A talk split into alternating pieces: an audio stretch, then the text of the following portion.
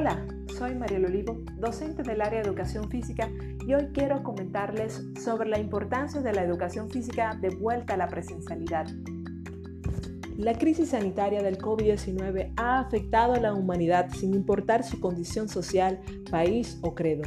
La importancia de mantener un sistema inmunológico en buen funcionamiento ayuda a mitigar el impacto del virus, por lo tanto, la Organización Mundial de la Salud sostiene que es fundamental la actividad física en tiempos de coronavirus. Tal vez en estos momentos la actividad física no sea una prioridad en medio de esta crisis, pero quizás debería serlo, ya que nos ayuda a controlar las infecciones y a mantener la calidad de vida. Diversos estudios científicos apoyan acciones para mantener condiciones físicas y se han referido a la actividad física y educación física en tiempos de coronavirus con criterios de potencialización de la educación física aún en la modalidad virtual y a distancia. Su importancia en todo momento, aunque esta no está contemplada culturalmente como una asignatura fundamental, sin embargo la educación física se reviste de una vitalidad efectiva catalizadora de experiencias metacognitivas a través de ejercicios y acciones lúdicas que transmutan la consolidación de los aprendizajes, maximiza las capacidades o habilidades cognitivas tales como la memoria, velocidad de procesamiento, control ejecutivo, orientación, atención, resolución de problemas y la flexibilidad. Los docentes del sistema educativo, a través de actividades programadas con elementos integrados en cuadernillos con soporte de movilidad a través de la televisión, mostró mucha creatividad para llegar a los estudiantes aún en estas dificultades. Ya nos preparamos para vuelta a clases, pero ¿por qué es importante nuestra área como apoyo para la salud física, mental y de los aprendizajes?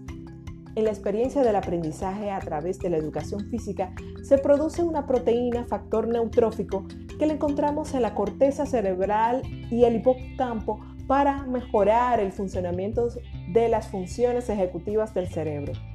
También la actividad física favorece la liberación de hormonas que producen sensación de felicidad y eufórica, que son analgésicos naturales, que además ayudan a mitigar la ansiedad y alivian los síntomas de depresión Recursos químicos que ayudan a los procesos cognitivos.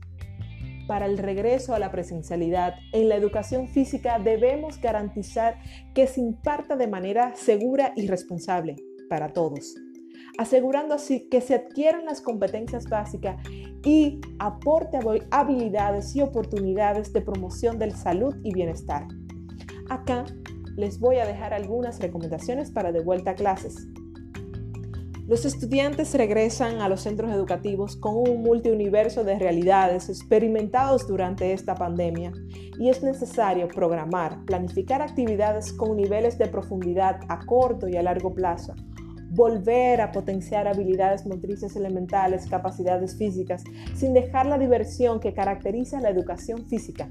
Aquí, el juego y lo lúdico cumplen un papel fundamental para el desarrollo y de vuelta a clases es necesario tener un mapa claro de acciones a realizar, hacer un diagnóstico de cuáles fueron las actividades físicas que realizaron durante el confinamiento, como también interesarse sobre su salud física y la mental.